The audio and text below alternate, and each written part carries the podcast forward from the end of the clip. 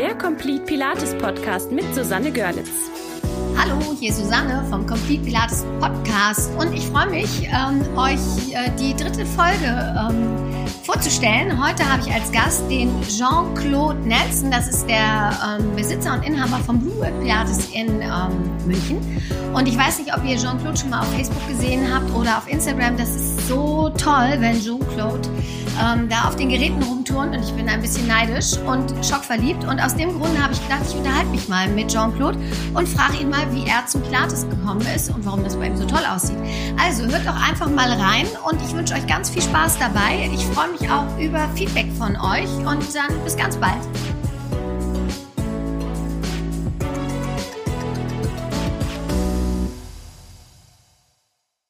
Hallo liebe Podcast-Gemeinde, hier ist wieder Susanne mit dem Complete Pilates Podcast und ähm, ich freue mich, dass, dass ihr dabei seid und ich freue mich ganz besonders über meinen heutigen Gast, den Jean-Claude aus München vom Bluebird Pilates. Und ähm, da würde ich auch gleich gerne mal abgeben an Jean-Claude. Hol uns doch mal in deine Welt hinein. Erzähl doch mal so ein bisschen was von dich für die, die dich noch nicht kennen. Sag mal was. Erstmal vielen Dank für die Einladung, Susanne. Freut mich sehr. Ja, sehr gerne. Freue ich mich drauf. Also ich bin Jean-Claude, ja, für die, die mich noch nicht kennen. Ich bin in München basiert. Ich bin ein klassischer Pilates-Lehrer mit einem Background von äh, Romanas Pilates, also die Ausbildung von der äh, True Pilates New York, Romana Krisanowska. Und ich unterrichte jetzt hier in München ungefähr seit 2012 habe ich hier ein Studio aufgemacht, mein erstes Studio und äh, genau, war vorher Balletttänzer mitunter, also klassisch getanzt, aber auch äh, modernen Tanz gemacht und habe eigentlich eine äh, recht lange Karriere als Tänzer hinter mir gehabt und kam so über eine Knieverletzung zum Pilates. Genau. Ach, das ist ja fast typisch, könnte man ja fast sagen, wie bei Romana, ne? Die hatte doch auch eine Knieverletzung, ne? Genau. Ja, das finde ich total cool. Die ganz viele Tänzer, die über äh, Pilates zum Pilates gekommen sind, aber auch sehr viele Sportler. Und an sich, ich habe auch von vielen Leuten gehört, die auch jetzt gar keinen Hintergrund haben von Sport oder Tanz, die auch über Verletzungen sozusagen zum Pilates äh, gekommen sind. Also es ist ein sehr typischer Werdegang. Äh, genau, also sehr, sehr, sehr, sehr verbreitet. Ja, das stimmt. Ich habe in einem meiner vorangegangenen Podcasts habe ich auch schon äh, darüber berichtet, dass ja Pilates eher so tendenziell mehr für Frauen ist. Und die Männer kommen tatsächlich erst dann zu uns, ähm, wenn, wenn sie eine Verletzung haben oder wenn der Arzt sagt, du musst da mal in dieses Pilatesstudio gehen. Hast du diese Erfahrung auch gemacht? Absolut. Ich sage immer gerne, die kommen nicht, wenn es zum Glück, nicht, wenn es zu spät ist, aber es ist halt dann doch nicht so ganz präventiv, sondern sie kommen halt, wenn sie ihren Sport oder wenn sie die Sachen, die sie gerne machen, nicht mehr ausführen können auf der Art, wenn sie gegen eine Wand laufen, weil sie so nicht weitermachen können. Und so kommen sie dann erstmal zum Pilates. Und es war genau das Gleiche bei mir, war genau der gleiche Weg. Ah, tatsächlich, obwohl ich dachte ja, dass so Tänzer so ähm, oft schon auch in, in ihrem Pilate, äh, in ihrem Ballett ähm, äh, Ausbildung auch irgendwie Pilates mitmachen. Das habe ich also ganz oft gehört, dass, dass da schon als Warm-up oder so wird schon Pilates gemacht. War das bei dir auch so? Also man kann so sagen, jetzt rückblickend haben wir ja. so Mischform, also jetzt wenn ich zurückblicke, wir haben das Floorbar genannt. Das war so eine ah. Mischung. Das ist eine ältere, das ist sozusagen, man liegt im Rücken und macht sozusagen auch Ballettübungen auf dem Rücken. Und da sind aber auch kleine Elemente aus dem Pilates mit drinnen. Also wenn ich jetzt zurückdenke, als ich so 13, 12, 13 war, haben wir so Floorbar gemacht. Und da war zum Beispiel ein paar Roll-Ups waren mit drinnen, äh, die Bauchserie war mit drinnen. Also es waren so Pilates-Elemente drinnen. Ja. Weder Pilates genannt, noch war es jetzt, wie es heutzutage üblich ist, ja wo wirklich auch teilweise Pilates-Geräte in den äh, Ballettakademies drinstehen und Gyrotonic und wo da viel mehr drauf eingegangen ist, äh, wird jetzt auch. Aber war, wir hatten so kleine tendenzielle Pilates-Übungen, aber mir hat Floorbar absolut nicht gefallen. Also ich habe das auf der und äh, genau diese Übungen zu machen. Also diese Bauchserien und sowas war ja noch okay, aber, an, an, aber überhaupt die ganze Arbeit auf dem Boden hat mir nicht sehr gut gefallen. Ja, sag mal, 12, 13, dann hast du schon so früh angefangen zu tanzen. Das finde ich ja Wahnsinn. Das Tanzen sogar noch früher eigentlich. Das war eher nur mit dieser Floorbar. Also, zu tanzen habe ich mit ja. sieben. Ach, verrückt. Wie, hattest du gleich so die Idee, du willst äh, Tänzer werden? Oder äh, haben deine Eltern das? Nein, weder, weder, weder, noch. Also natürlich hat mir meine, meine Mutter hat mich schon, die hat gewusst, ich war sehr hyperaktiv, wie man so schön sagt. Äh, ein Kind, das sehr hyperaktiv war, sehr äh, viel Energie hatte und die Energie überall hinstecken musste. Und ich habe einfach viele Sachen mich aktiv viel betätigt. Ich habe zum Beispiel Fußball und Ballett gleichzeitig gemacht, also in dem Alter. Ah, okay. Habe ich Ach, sehr verrückt. Äh, Fußball äh, trainiert und war in der Ballettschule und das war auch kein Ballett, wie man es jetzt so, das war nicht, es war eher Bewegungslehre für Kinder oder Spaß an der Bewegung mit Musik. Also es war jetzt nicht, wie man es so nennt, wirklich an der Stange, Ballette mit seriös und es war eher so Spaß haben, tanzen und sich äh, und spielerisch. Also es war sehr frei. Und äh, Fußball habe ich gleichzeitig zu der Zeit auch gespielt. Ich habe auch teilweise dann Basketball gespielt. Ich habe Free Climbing gemacht. Also ich habe sehr, sehr viele Sachen gemacht und habe mich eigentlich sehr spät erst wirklich entschieden, dass ich äh, Tanzen zu meinem Beruf mache. Das war erst mit 16 wirklich. Das war eigentlich erst, wo der entscheidende Punkt ist, wo man sich entscheiden muss, ob ich jetzt weiterhin, ob ich die Schule zum Abitur hingehe oder ob ich jetzt Vollzeit Tänzer werde und dann die Ausbildung mache, weil als Vollstudent mit 16 hat man dann den ganzen Tag, sechs Tage die Woche Training.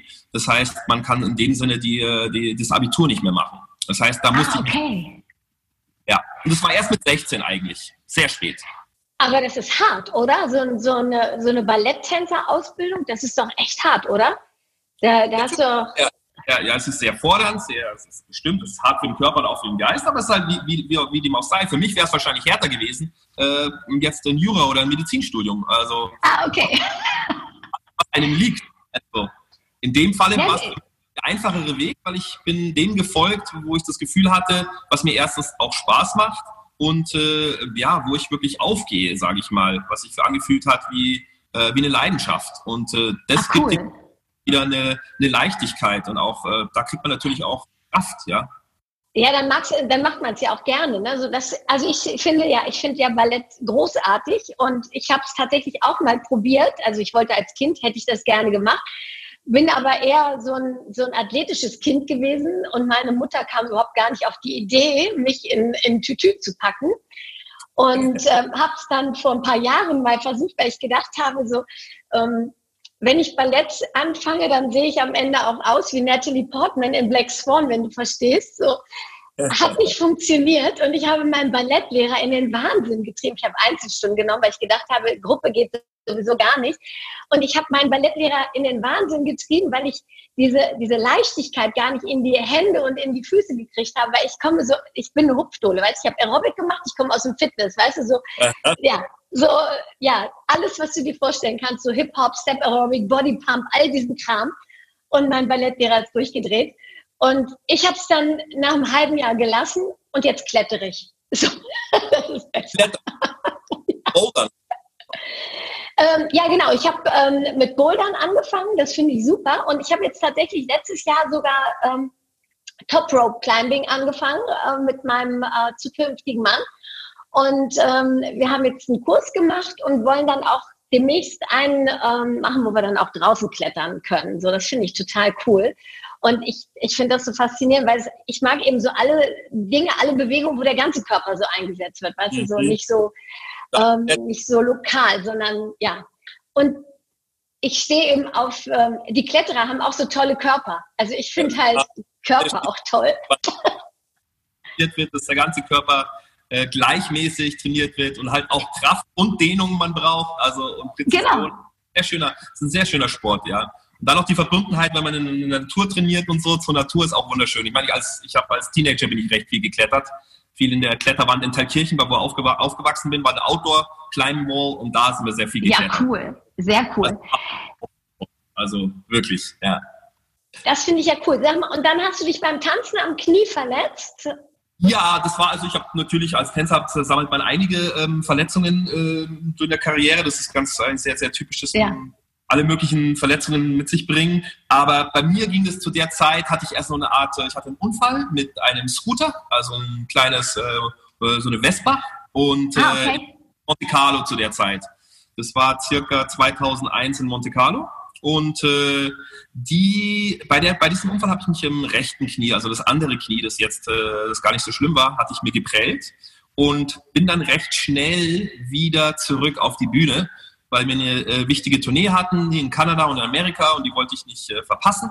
Und natürlich, wie das so ist, versucht man natürlich die äh, Ruhepause so kurz wie möglich äh, zu bundeln und so schnell wie möglich Und ich bin einfach zu früh wieder auf die Bühne zurück und äh, war eigentlich noch gar nicht äh, fit genug und habe halt extrem halt kompensiert äh, und sozusagen mein rechtes Knie, das ich mir geprellt habe, versucht zu entlasten und habe dann sehr viel mehr auf der linken Seite gemacht. Und so ging es dann los, dass ich mir den ersten größeren Meniskusschaden auf der linken Seite zugezogen habe und der hat sich dann leider so richtig, hat sich dann so richtig verschleißt. Also Meniskus an sich ist ja nicht ganz so problematisch. Und dann wurde da ein bisschen Arthroskopie, ein bisschen was weggenommen und dann war es aber so, der Riss ging dann weiter, dann war der zweite Meniskusschaden und dann haben sie wieder ein bisschen was weggenommen und dann war es halt schon so bei der dritten OP, dass dann der Knorpel schon angefangen hat zu leiden, dann kam eine vierte OP und im Ganzen habe ich viel gehabt und das Ganze halt in einer sehr, sehr kurzen Zeit. Das war auch nochmal das große Problem, weil es ein sehr, das war innerhalb von vielleicht vier OPs innerhalb von zweieinhalb Jahren. Das heißt, ja, das der, ist viel Oberschenkelmuskel und die ganze Muskulatur hat gar keine Chance, sich wieder aufzubauen. Ja.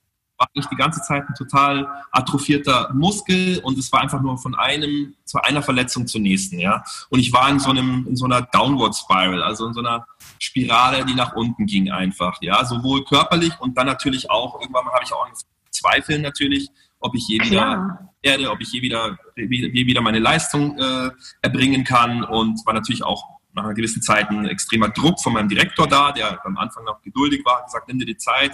Da hat er auch gemeint, ja, okay, wie geht's dann jetzt weiter? Wann kannst du wieder und so? Und es waren einfach alles Fragen, die ich in dem Zeitpunkt nicht beantworten konnte. Und es ging ja dann bis zu einem Punkt, wo es einfach so chronisch entzündet war, dass dann auch die meisten Ärzte, die ich gesehen habe, haben gemeint, ähm, nee, das ist ja der Knorpelschaden ist so weit fortgeschritten, da sind schon teilweise Knochen und Knochen nur noch aufeinander.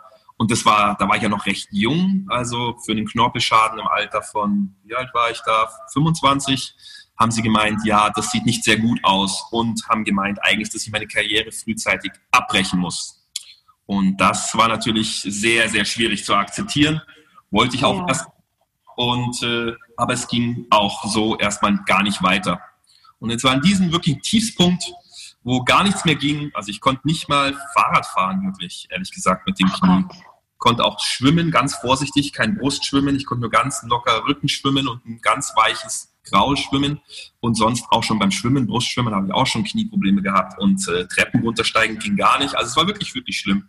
Und zu der Zeit, äh, zu der Zeit kam ich eigentlich wirklich zum Pilates. Äh, in, und zwar ein Kollege von mir, der auch wieder Probleme mit seinem Fuß hatte, Knorpelschaden und Geschichten, der hat seine Karriere dann auch abgebrochen, aber der war schon in einem stattlicheren Alter, so äh, Anfang 40, wo man dann schon für einen Tänzer ist eher die Zeit, wo man, wo man zum Tanzen aufhört. Das heißt, wenn man mit ja. Anfang 42, 43 zum Tanzen aufhört, das ist jetzt in dem Sinne kein Alter, aber für einen Tänzer ist das, ist das jetzt nicht so tragisch. Das heißt, da hat ja. man die besten Jahre hinter sich und äh, dann gibt es noch bestimmt Tänzer, die bis 50 gehen oder anfangen 50, aber ab, ab 40 wird es richtig, äh, richtig schwierig, genau.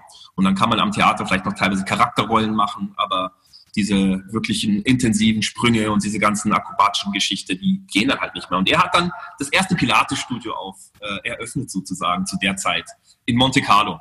Und er hat seine Ausbildung gemacht bei äh, Alan Herdman in London zu der Zeit. Ah, okay. Kenne genau. ich auch. Also vom Hören zumindest. Den ersten Kontakt, den ich mit Pilates hatte, war ein sehr ähm, reha ausgerichteter Kontakt, sage ich jetzt mal, aus, äh, von, der, von der Herangehensweise. Das heißt, äh, wie, äh, wie Alan Hurtman äh, sozusagen arbeitet halt auch mit seiner Methode. Und das hat mir sehr, sehr gut getan. Das heißt, wir haben natürlich auf dem Cadillac, auf dem Reformer gearbeitet, aber wirklich cool. nur in Pick and Choose, so gewisse Übungen, hier zur Stärkung, hier ein bisschen, hier ein bisschen Footwork, hier ein bisschen Balancing Work. Und das hat mir sehr gut getan. Und vor allem hat mir auch wirklich der, der Reformer hat mir sehr gut gefallen. Also diese, die Arbeit auf dem Reformer habe ich sofort ja. gespürt, dass das sehr, sehr, sehr durchdacht ist. Und es hat sich wirklich ange, angefühlt, dass ich wirklich Sachen spüre in meinem Körper, weil man ist man doch sehr sensibel als Tänzer, dass ich Sachen spüre in meinem Körper von der Ausrichtung her, von der Symmetrie her, die ich so noch nie so gefühlt habe. Asymmetrien in meinem Körper, wo ich gesagt habe, komisch. Also so habe ich das noch nie gefühlt. Also ich kam mir wirklich schief vor, komplett schief. Ich habe gesagt, nee, wir arbeiten, ja. als Tänzer arbeitet man auch die ganze Zeit an der Symmetrie. Ja? Also es geht immer ja. um den Bock, die, die, Symmetrie von beiden Seiten. Und auf dem Reformer kam ich mir total schief vor. Ich kam mir vor, als wenn ein Bein drei Zentimeter länger wäre als das andere und habe dann ewig umgetan. Und das habe ich so noch nie gefühlt. Also war wirklich spannend. Und das war auch ein Training, das äh, mein Knie wirklich äh, mitgemacht hat. Es ging langsam, progressiv immer besser. Ich konnte immer mehr Widerstand arbeiten äh, und habe auch dann wieder Selbstvertrauen gewonnen. und habe gesagt, ah, okay, das ist, äh, ist eine gute Sache, da bleibe ich dran, genau. Und äh, parallel dazu habe ich dann auch noch einen, ähm, ich habe äh, zum Glück den sehr früh schon Kontakt zu einem Arzt, der sehr bekannt, der deutsche Arzt, der Dr. Müller-Wohlfahrt, der die Fußballspieler, Nationalmannschaft und... Ja, kenne ich. Also vom Hören natürlich nur. Der, der ist natürlich sehr spezialisiert auch auf Knie weil die Fußballspieler natürlich auch sehr viel mit Knien zu tun haben. Knieverletzungen, Knorpelschaden ist natürlich auch ein Standard. Und der hat natürlich auch ganz vieles schon erlebt und viele Sportler geheilt oder mehr oder minder äh, unterstützt oder begleitet in ihrer Karriere. Und der war auch einer von den wenigen Ärzten, die auch an mich geglaubt haben und gemeint haben, dass wir das wieder hinbekommen. Und da habe ich sehr viel mit Eigenbluttherapie haben wir gearbeitet. Er arbeitet sehr viel mit, äh, mit Spritzen ins Kniegelenk. Und das heißt, ich habe so eine Therapie bei ihm angefangen, eine Spritzentherapie und gleichzeitig diese Pilates-Unterricht begonnen. Aber trotzdem war ich noch weit davor entfernt, äh, entfernt, wieder auf die Bühne zu gehen, wenn ich das je wieder könnte. Und dann habe ich halt gesagt, okay, wie, wie mache ich weiter? Was, was mache ich jetzt? Ja? Dann kam nochmal in mir hoch, dass ich gerne irgendwie auf der, auf der Bühne bleiben wollte und habe mir dann überlegt, ob ich jetzt ein Schauspielausbildung machen will, an die Schauspielakademie und als Schauspieler irgendwie mich versuche. Äh, genau, und dann habe ich da ein paar Vorsprechen gemacht. Und dann war aber der Punkt, und was war eine sehr schöne Sache, dass wir sozusagen in Monte Carlo gibt es so eine Organisation, so eine Gruppe von äh, meistens doch etwas älteren, wohlhabenden Männern und Frauen, die Les Amis du Ballet sich nennen, die Freunde des Balletts sozusagen, sind halt sozusagen Ballettfans, die aber auch ähm, die Tänzer auch unterstützen. Das heißt, den habe ich dann sozusagen gefragt, ob sie mir nicht irgendwie helfen können, auf eine Art oder eine andere natürlich, und haben gemeint, dass sie mich gerne unterstützen würden in einer Weiterbildung, in der Fortbildung. Ja, wenn ich denen ein gutes, äh, gutes Projekt sozusagen vorschlagen kann, was für die rund äh, äh erscheint. Und dann war ich, habe auf die Idee gehabt, ja Wahnsinn, wieso nicht äh, die Pilates-Ausbildung? Wieso soll ja, das cool. Weil ich da zwei Fliegen mit einer Klappe schlage. Auf der einen Seite kriege ich eine Fortbildung, auf der anderen Seite habe ich noch mehr Zugang zum Pilates, kann sozusagen meinem Knie noch Gutes tun, lerne was dabei und bin halt wirklich und muss halt nicht für jede einzelne Stunde Einzel Einzeltraining zahlen, sondern krieg halt das ganze Paket. Und das war eine super Sache, dass die zugestimmt haben, dass sie mir so eine Pilates-Ausbildung sogar zahlen würden. Und dann ging es nur noch darum, cool. wo ich jetzt diese Ausbildung, mit wem ich diese Ausbildung und wo ich diese Ausbildung mache. Genau. Und dann ging es halt los nach dem großen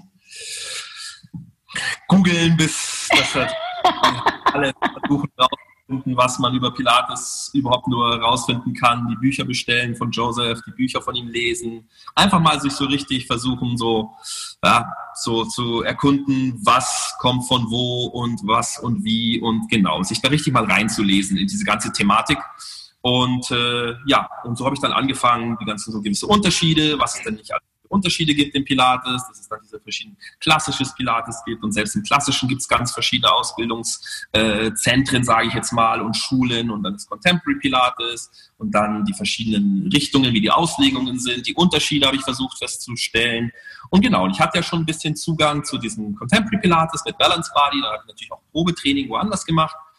Dann war die Entscheidung, in welchem Land ich das mache. Also das war jetzt leider nicht möglich. Ich hätte jetzt nicht sagen können, okay, ich gehe jetzt nach New York. Ich wäre gerne nach New York gegangen und hätte die ganze Ausbildung in New York gemacht. Ja, aber das wäre natürlich von den Unkosten nochmal, äh, Klar. ja, das wäre schon nochmal, dass ich den Flug und das Hotel und alles. Und da haben sie gemeint, okay, äh, ob das nicht möglich ist, dass ich die Ausbildung irgendwo in Europa mache. Ja, dann wäre die Option, dass ich es in Paris mache. Also ich habe ewig rumgetan. Und am Ende habe ich mich dann dafür entschieden, dass ich die Ausbildung in äh, Holland in Den Haag mache. Also es war für mich dann schon sehr klar, dass ich mich dann entschieden hatte, dass ich mich für die klassische Methode äh, entscheide und dass ich auf jeden Fall erstmal lernen wollte, ähm, ja, wo Pilates überhaupt herkommt, also diese Wurzel ja. und wo, ja, the heart and core sozusagen, also wirklich, genau, das Original an sich und erstmal zu sehen, woher, weil so alt ist die Methode ja jetzt auch nicht, ist jetzt nicht so wie Yoga oder so, dass sich jetzt schon 3000 Jahre alt ist, sondern es ist wirklich eigentlich noch eine sehr junge äh, Methode und wo man noch so die direkten Kontakt eben hatte zu Leuten, die direkt mit Joseph gearbeitet hatten, das fand ich halt schon sehr spannend.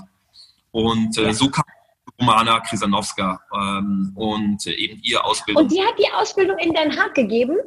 Sie hat sozusagen, ich meine, sie war natürlich in, äh, in Florida, äh, hatten sie ihre, ihre Base, aber sie zu der Zeit, und sie war da auch schon über 80, aber sie ja. sind die ganze Welt gereist und hat in ihren Ausbildungszentren äh, unterrichtet. Ach, wie das cool. Heißt, ja, ja. Das heißt, du hast sie auch kennengelernt. Du hast ja, mit ja. ihr gearbeitet, ja. hat sozusagen, sozusagen die Seminare gegeben, sie hat das Advanced-Seminar zum Beispiel gegeben, sie hat die Prüfungen noch abgelegt und äh, genau, das mit, da war sie schon 82, sowieso ganz unglaublich beeindruckende Frau. Ich habe jetzt nicht wie andere, die jetzt äh, Second Generations, die jetzt in New York neben ihr gearbeitet haben, äh, weil wenn du direkt in New York gewesen wärst, in True Pilates, dann hast du natürlich neben ihr sozusagen gesehen, wie sie äh, jeden Tag von morgens bis abends sozusagen auch unterrichtet. Das habe ich jetzt ja. so nicht erlebt, sondern ich habe sie wirklich nur erlebt, wie sie ihre die Fortbildung die, äh, und diese Seminare, die sie eben gegeben haben. Genau. Immerhin ein Stück mehr als bei mir. Ich bin ähm, ähm, also ich bin ja ausgebildet zuerst von Juliane Afram und dann später die ganze Teacher-Trainer-Ausbildung und das ganze andere habe ich mit Bob Beakins gemacht. Ich weiß nicht, ob dir der was sagt. Der, ähm, der hat 20 Jahre mit Romana gearbeitet und ähm, so fühle ich mich zumindest ziemlich nah an dem dran. Er hat uns ja ganz viel auch von Romana erzählt, aber ich hätte sie natürlich auch zu gerne noch selber kennengelernt, weil die Anekdoten und die Geschichtchen, die man so gehört hat, das ist schon richtig geil. Ähm, ja, und äh, ja, das finde ich schon richtig cool. Also das, das ist so ein Stück, was mir so, ja, das mir so ein bisschen fehlt. Da bin ich so ein ganz klein bisschen neidisch. Ich gönne dir das, aber trotzdem, das hätte ich auch gerne mitgemacht. So und ich habe halt nur in Anführungsstrichen Bob Leakins und natürlich dann Tom Voigt, Michael Fritzke und jetzt im, im Nachgang habe ich auch ganz viel mit Cassie Corey gearbeitet, die ja irgendwie auch mit, mit allen anderen noch gearbeitet hat. Aber ich finde das natürlich spannend, ähm, ja, ich kenne nur Lolita, die noch Joe kennt. Die kennst du sicherlich auch, ne? Lolita San Miguel. Ich, pers ich persönlich. Ah. Bin noch nie gekreuzt. Ja, guck. Ah, da habe ich die. Yay! ja, ich kenne sie, ich kenne sie persönlich. Ähm, und habe auch schon so zwei, drei Stunden bei ihr äh, mitgemacht und habe auch schon mal in den Workshop reingeschaut.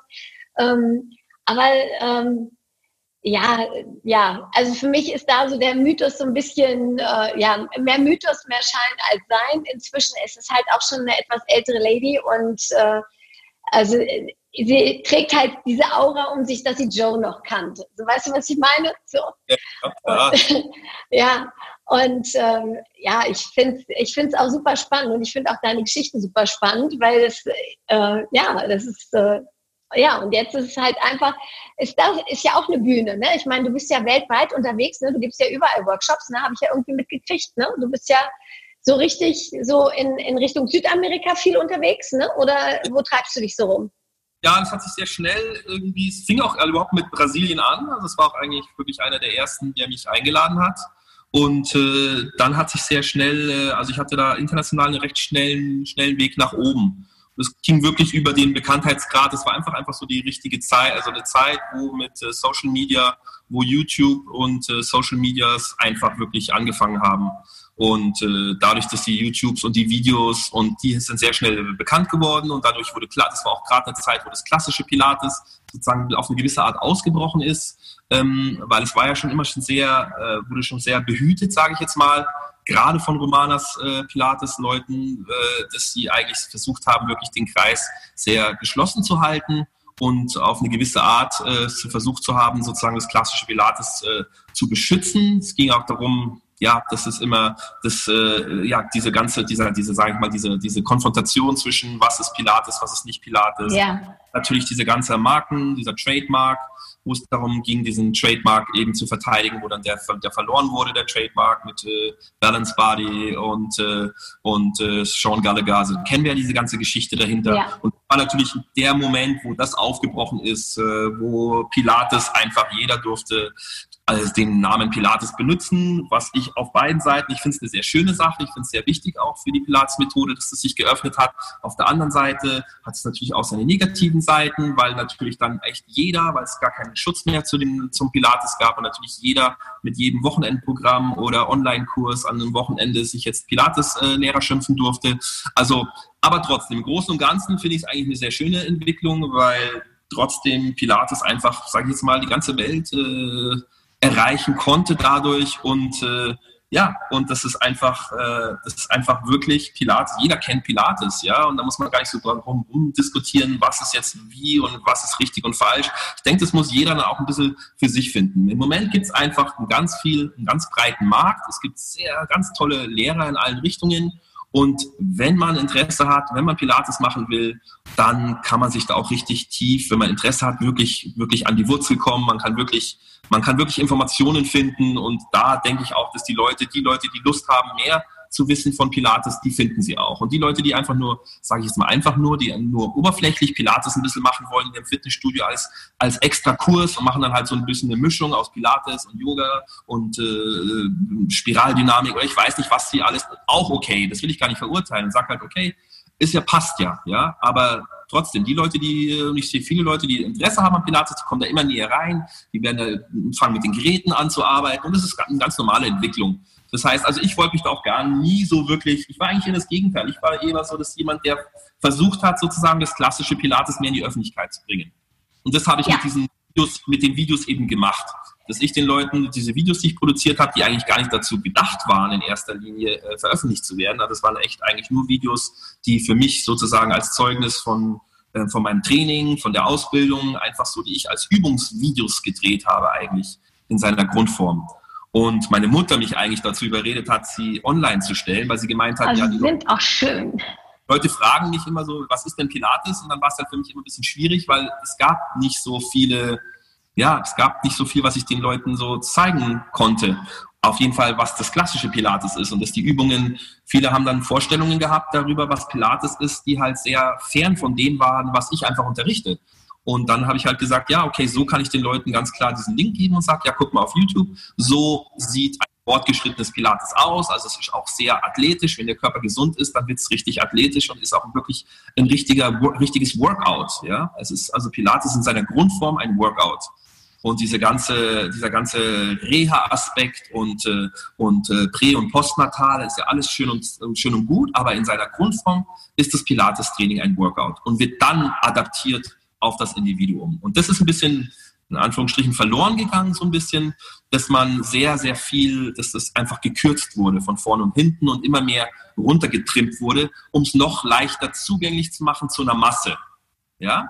Und gerade eben, weil viele Leute nicht dieses, vor allem, vor allem bei uns, nicht so dieses Personal Training, das ist, kommt jetzt gerade erst alles, aber bei uns im Westen einfach, das in Amerika war das ganz normal, ein Personal Trainer, da muss ja. man auch nicht reich sein oder so, das war einfach, jeder wusste, der, der, Wert von einem Personal Training, dass das einfach eine ganz andere Liga ist, als wenn ich in, als wenn ich irgendwie 20 Mal in eine Gruppenstunde gehe. Und das leistet, das hat man sich halt ab und zu geleistet, ein Personal Trainer, ja. Und äh, deswegen hat man natürlich klar, in der Gruppe, wenn ich jetzt zehn Leute auf dem Reformer habe, äh, dann sollte ich lieber mal die, die Übungen sehr sicher und sehr runtertrimmen, weil das ist natürlich gefährlich auch. Ja? Und wenn man natürlich einen Personal Trainer neben sich hat, dann kann man natürlich auch viel intensiver in diese, sage ich jetzt mal, ein bisschen akrobatischeren Sachen oder auch äh, äh, Arbeit hineingehen. Genau. Und das hat mich natürlich auch, ich wollte natürlich auch, ich, mir ging es ja immer besser, ich wollte ja immer fitter und ich wollte ja nicht, dass das aufhört. Man will ja auch gefordert bleiben. Also es ist ja schön, genau. dass es immer weitergeht. Ja, das heißt nicht, ja, es hört nie auf. Schön, weil es einfach auch motiviert. Ja, dass, äh, dass es eigentlich endlos nach oben geht auch. Ja, du sprichst mir so aus der Seele. Das ist genau, äh, ist, äh, ja, eins zu eins. ich bin, ich bin totally agree, weil das ist auch genau das, was ich so an der Methode so liebe. Ich bin tatsächlich über den Fitnessbereich, über so, ein, so eine Wochenendausbildung gekommen und habe so gedacht, das kann nicht alles sein, da, da muss noch mehr dahinter stecken. Und, und bin dann eben in diesen klassischen Bereich reingerutscht, habe mir auch vorher alle angeguckt, Contemporary und alles andere. Und ich bin jemand, der, der sehr strukturiert ist. Ich mag gern alles ganz klar und, und äh, da fühle ich mich total abgeholt. Und ich finde das so gut, dass du gerade sagst, Pilates ist ein Workout, weil das ist genau das, was ich auch immer sage. Und ähm, ich bin dir so dankbar für deine Videos, weil, also ich habe das gar nicht mitgekriegt mit deinen Videos. Ich bin so ähm, in der, also ich habe 2009 mein Studio gegründet. Ich habe 2006 mit der klassischen Mattenausbildung angefangen. Vorher hatte ich so ein Fitnessding. Und dann eben 2007, 2008 habe ich so daran gearbeitet, so voranzukommen. Und ich ähm, habe dann so gar nicht so äh, nach rechts und links geguckt, ehrlich gesagt. Und ich habe aber eine ganz liebe Kollegin und Freundin, die hier bei mir arbeitet auch ein eigenes Blattstuhl hat. Und die nimmt sich die Zeit und guckt so Videos. Und die kam dann an, du musst den Jean-Claude angucken, du musst den Jean-Claude angucken. Und ganz ehrlich, wir stalken dich ein bisschen. So. Und die ist totaler Fan von dir.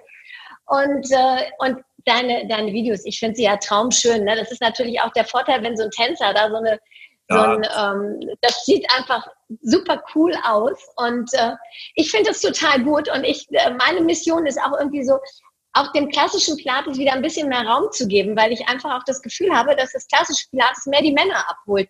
Dieses, dieses Contemporary und dieses weichgespülte, ich will das auch, also es hat sicherlich alles seine Berechtigung, ich will das auch gar nicht schlecht reden und wenn es gut gemacht ist, ist der Effekt genau der gleiche, glaube ich. Aber ich glaube, dass das klassische holt die Männer mehr ab, ne? weil es einfach klarer ist und es ist mehr so ähm, auf den Punkt und jetzt Kopf hoch, Beine strecken, Arme strecken und pumpen, so, ne? Und nicht dieses, stell dir vor, du hebst jetzt deine Arme. das finde ich ganz cool.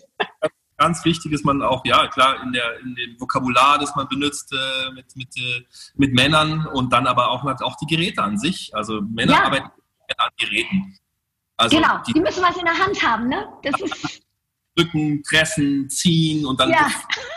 für einen Mann sich einfach auf dem Boot. Deswegen, ich habe ja auch dieses, deswegen habe ich diese Floorbar gehasst. Also für einen Mann und ich war Tänzer und ich war das gelenkiger, aber trotzdem, wenn du einen Mann die Tendenz eher steife Muskulatur, Gelenke dann auf dem Boden legst und dann soll der mal einen Roll-up machen, ist natürlich, ja, oder die Beine irgendwie über den Kopf heben.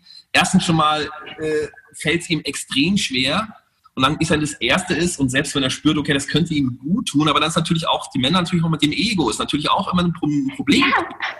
Und Mann will natürlich jetzt auch nicht irgendwie jetzt in der, in der Gruppenstunde sein, wo jetzt irgendwie acht Frauen sind und er äh, zittert und schwitzt äh, nebenan und kriegt es nicht hin, kommt nicht hoch beim Roll-Up und die acht Mädels nebenan, die rollen hoch, runter, links, rechts. ja. Das Ego vom Mann ja. natürlich wenn dann schon eine Gruppe, das macht den, ist dann auch sicherer, wenn du einfach eine reine Männergruppenklasse hast. Das haben wir tatsächlich auch. Hilft, ja, das hilft auf jeden Fall. Aber an ja. sich schon mal ist natürlich auch klar, dass wenn dann auch wiederum, wie es halt so oft ist, das ist eine Gruppenklasse, da sind acht Frauen und zwei Männer oder neun Frauen und ein Mann. Und dann wird halt auch gerne das Vokabular, auch einfach wie die Übungen angesprochen werden, wird halt dann auch gerne, äh, da wird der Mann gerne einfach mal übersehen. Also das heißt, es wird halt einfach gesprochen, wie man eher zu einer Frau zu Frauen im Training spricht und was die motiviert. Und stell dir jetzt vor, und du fliegst leicht nach oben und ein Heliumballon und drückt dich ab. oh Gott. Ja, genau. Es ist ja, und das ist ja, das ist ja auch wichtig beim Unterrichten, dass man sozusagen, das ist ja schön am Einzeltraining, das mache ich ja auch. Ich meine, ich habe meine Art zu unterrichten, aber ich versuche natürlich, es geht ja darum, dass meine Sprache ankommt. Es muss ja, ja. meine Vocal Cues müssen ja ankommen. Das heißt, wenn ich irgendwas ja. sage und die Person versteht es so nicht, dann muss ich Ja, dann muss man sich was überlegen, genau. Genau, ja. was überlegen, weil es muss ja, muss ja irgendwie ankommen. Und dann teilweise, es gibt halt manche, die brauchen eher eine trockene, äh, was mechanisch eher beschrieben, jemand anders, der braucht einfach was, äh, Bilder. Dem muss man Bilder ja. geben. Muss man sich irgendwas überlegen. Und ja, aber man kann nicht grundsätzlich mit einer Sprache an alle sprechen. Und das ist halt schon mal problematisch natürlich in der Gruppe, weil du musst natürlich den gemeinsamen Nenner finden. Ja. ja aber ganz schlimm, wenn dann die Männer sozusagen und, dann, und, äh, und die Damen, damit der Mann nicht mal solche Gruppenstunden oder der Mann nicht mal, äh, nicht mal genannt wird sozusagen. Er sagt, und meine Damen, ah, und der Herr. Also, nee, klar. Mann holt man eigentlich wirklich, also sehr, einmal wirklich Personal Training und dann direkt auf dem Reformer oder direkt mit einem, äh, direkt auf dem, auf dem Stuhl mit ein paar Pull-Ups und so und dann hat man die eigentlich. Also die sind dann auch wirklich. Und wenn man sie dann auch mal als Kunde gewonnen hat, sind Männer eigentlich. Dann hören sie nicht wieder auf teuer als, der, als die Frauen. Die springen dann nicht auf eine nächsten, äh, nächste Modeerscheinung oder sowas, sondern die sind dann wirklich, wirklich dabei. Also das ist auch meine Erfahrung. Die Männer, genau, die man dann wenn, äh, Pilates bringt, die bleiben dem dann einfach auch echt über, über Jahre bis vielleicht ewig bleiben die dem auch treu. Also die sind dann wirklich da auch überzeugt davon. Also es ist eine ja. schöne und klar, da gibt es noch viel, gibt's noch viel zu tun. Und äh, aber wie gesagt, ich denke, gerade eben auch dadurch, dass natürlich auch zum Beispiel in Deutschland, also die, die äh, Generations, äh, dass die Pyramide auf dem Kopf steht, dass wir einfach immer älter werden. Genau, das ist einfach, das lädt einfach auch viele Männer einfach dazu ein, dass sie im hohen Alter, also das hohen Alter, aber dass sie einfach immer, Leute werden einfach immer älter und müssen einfach einen Weg finden, wie sie, wie sie äh, aktiv bleiben. Ja, und da ist Pilates ein super gute Lösung natürlich, wenn man so sagt, jetzt die ganzen ab, jetzt sagen wir 30, ab 40 oder so. Und dann kommen die Männer, kommen halt dann alle eingetorkelt langsam, ja. Das stimmt. Mein ältester Klient, der kommt heute Abend wieder, der ist 81.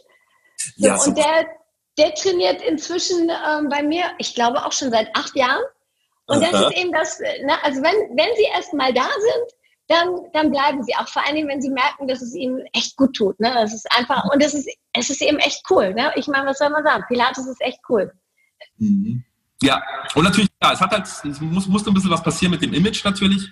Also klar, weil es hat einfach auch mit der Vermarktung zu tun gehabt, wie Pilates ein bisschen vermarktet wurde und keine Ahnung, ich weiß nicht genau, die Barbara Becker DVDs und es wurde halt sehr, sehr viel so, kam halt sehr, ja. sehr viel rüber, wo ganz klar, wo die Männer sich da nicht an, angesprochen gefühlt haben natürlich. Äh, da, ja.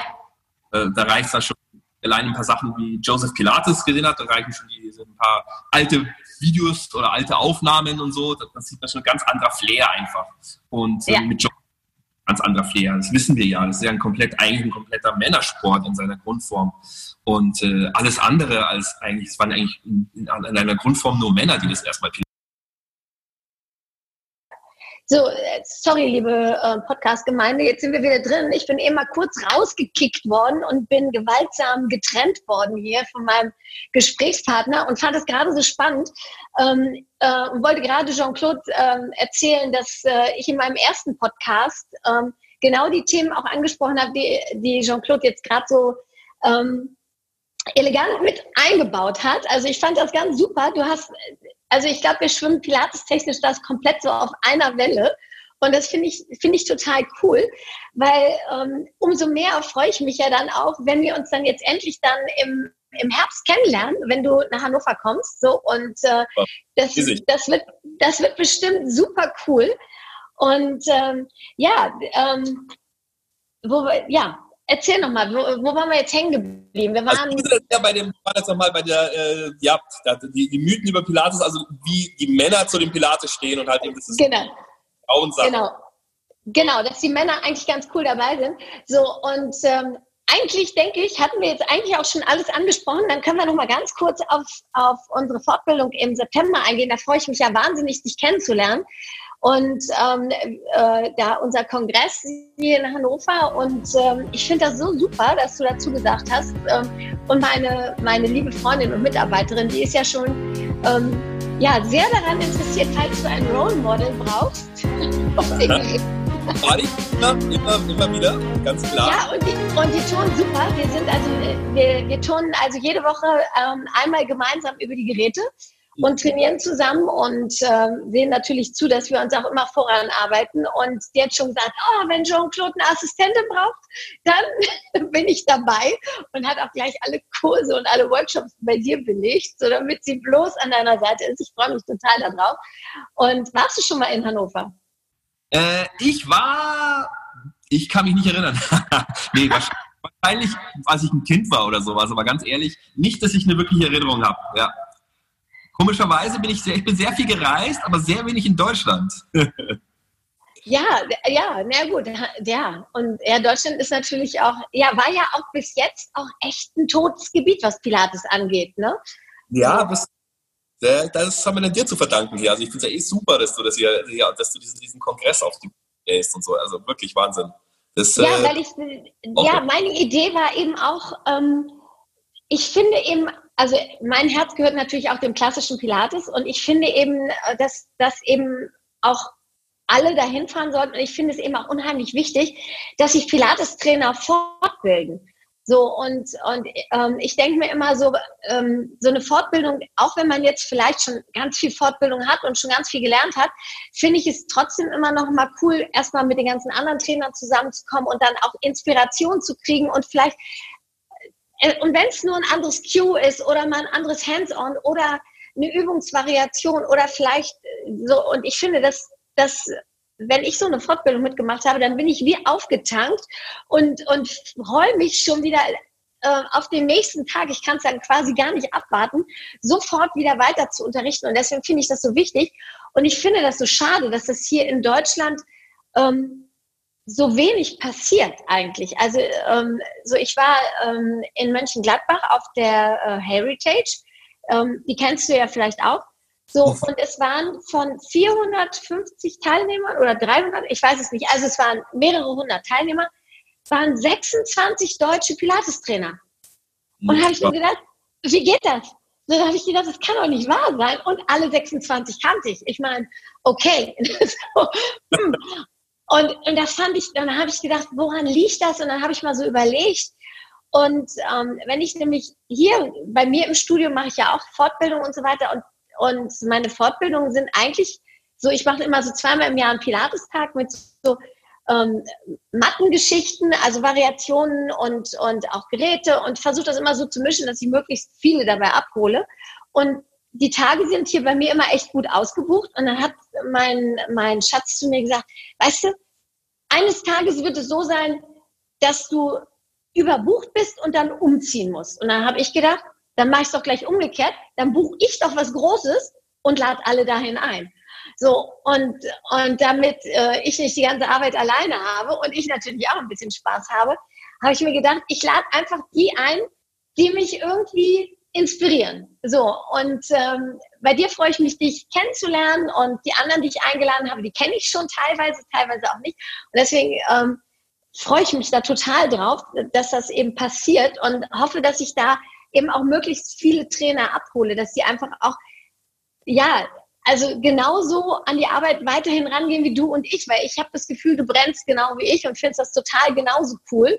Und, ähm, und da, das war einfach so die Idee und die Inspiration dahinter. Und ich hoffe, dass es gut läuft und dass ganz viele einfach kommen. Und ähm, ja, wir werden da mega Spaß haben. So schon allein, weil ich dich die ganze Zeit mit meiner Freundin stalken muss. nee, es ist, es ist wichtig. Also ich sehe es auch für mich, also wirklich, also vor allem, ich arbeite sowieso sehr isoliert in meinem Studio. Ich habe jetzt keinen weiteren Trainer hier. Ich arbeite echt wirklich alleine, bin jetzt nur bei meinem Personal Training. Und man, auch wenn man jetzt in einem Studio arbeitet, man tendiert halt dann doch sehr in seinem Zyklus zu sein und man unterrichtet ja die ganze Zeit. Ja, wenn man nur die Zeit dazu hoffentlich äh, findet, selber noch zu trainieren, ist ja schon, ist ja schon bravo. Aber allgemein ist man dann wirklich in seinem Trotz, sage ich jetzt mal, also man genau. unterrichtet genau. Zeit. Man ist die ganze Zeit nur darauf ausgerichtet, jemand sozusagen sein Wissen sozusagen oder weiterzugeben oder halt einer Person sozusagen Gutes zu tun. Aber in so einer Position zu sein, bei so einem Kongress zu sein, so einen gewissen sich ein bisschen zurücklehnen zu können, so ein bisschen Abstand zu gewinnen und dann einfach mal wirklich zu öffnen, mal Sachen wieder reinzulassen und da kommen die Informationen einfach mal ganz, ganz neu an. Also es ist sehr, deswegen ist es so. Das ist wie die Internal Shower, von der Joseph Pilates äh, äh, äh, spricht, nur halt dann nochmal so auf einem intellektuellen Level einfach nochmal, dass man wirklich andere, viele Einflüsse bekommt von, von äh, Trainern, von anderen Leuten, wie die arbeiten und eine ganz andere Dynamik einfach, weil es ist einfach ein Unterschied, wenn ich in einer Gruppe bin, wo ich unterrichte und sozusagen eine gewisse Autorität ausübe, weil ich eine Gruppe unterrichte oder in so einem Event bin, in so einem Kongress. Das ist ja wo sowieso schon eine ganz klare Autorität gar nicht so wirklich gibt, sondern es ist eher so, alle kommen dahin und wollen was, äh, wollen sich austauschen und wollen lernen und wollen was erfahren und wollen, wollen inspiriert werden, ja, irgendwo. Und das äh, ist natürlich ein ganz anderes Klima und das ist immer sehr, ich finde das äh, sehr, sehr schön, sehr emotional auch immer für mich. Also solche Ja, ich finde es auch super. Und ich freue mich eben, ähm, dass es eben in Hannover stattfindet und ich hoffe, dass es eben so gut wird, dass wir es wirklich alle zwei Jahre aufziehen können. Und ähm, ja, das ist, ist schon ein echt cooles Ding. Und ähm, ja, in diesem Sinne, glaube ich, ähm, haben wir einen ganz guten Schlusssatz gefunden. Ich freue mich, dass du nach Hannover kommst. Ich freue mich, dich persönlich kennenzulernen. Ich danke dir für dieses tolle, inspirierende Gespräch. Jetzt freue ich mich noch mehr darauf, dich äh, dann live zu erleben. Und äh, sag mal bis ganz bald und bleib gesund. Super, ebenfalls. Danke fürs Zuhören alle und ich hoffe, wir sehen uns alle in Hannover und haben viel Freude. Genau. Ja. Mach's gut. Mach's gut. Ciao, Susanne. Ciao.